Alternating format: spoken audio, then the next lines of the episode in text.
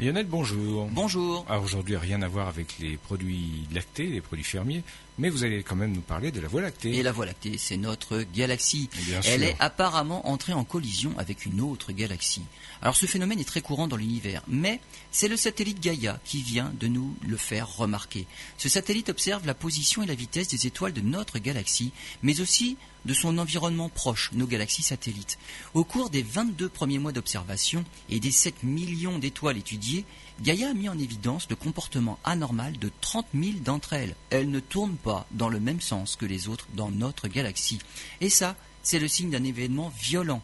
Il y a 10 milliards d'années, notre galaxie est entrée en collision avec une autre galaxie de taille respectable quand même.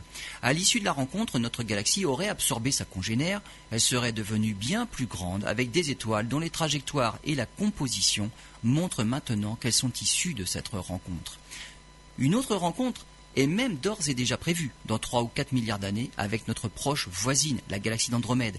Et les déformations des deux galaxies seront vraiment spectaculaires car la galaxie d'Andromède est même plus grosse que la Voie lactée.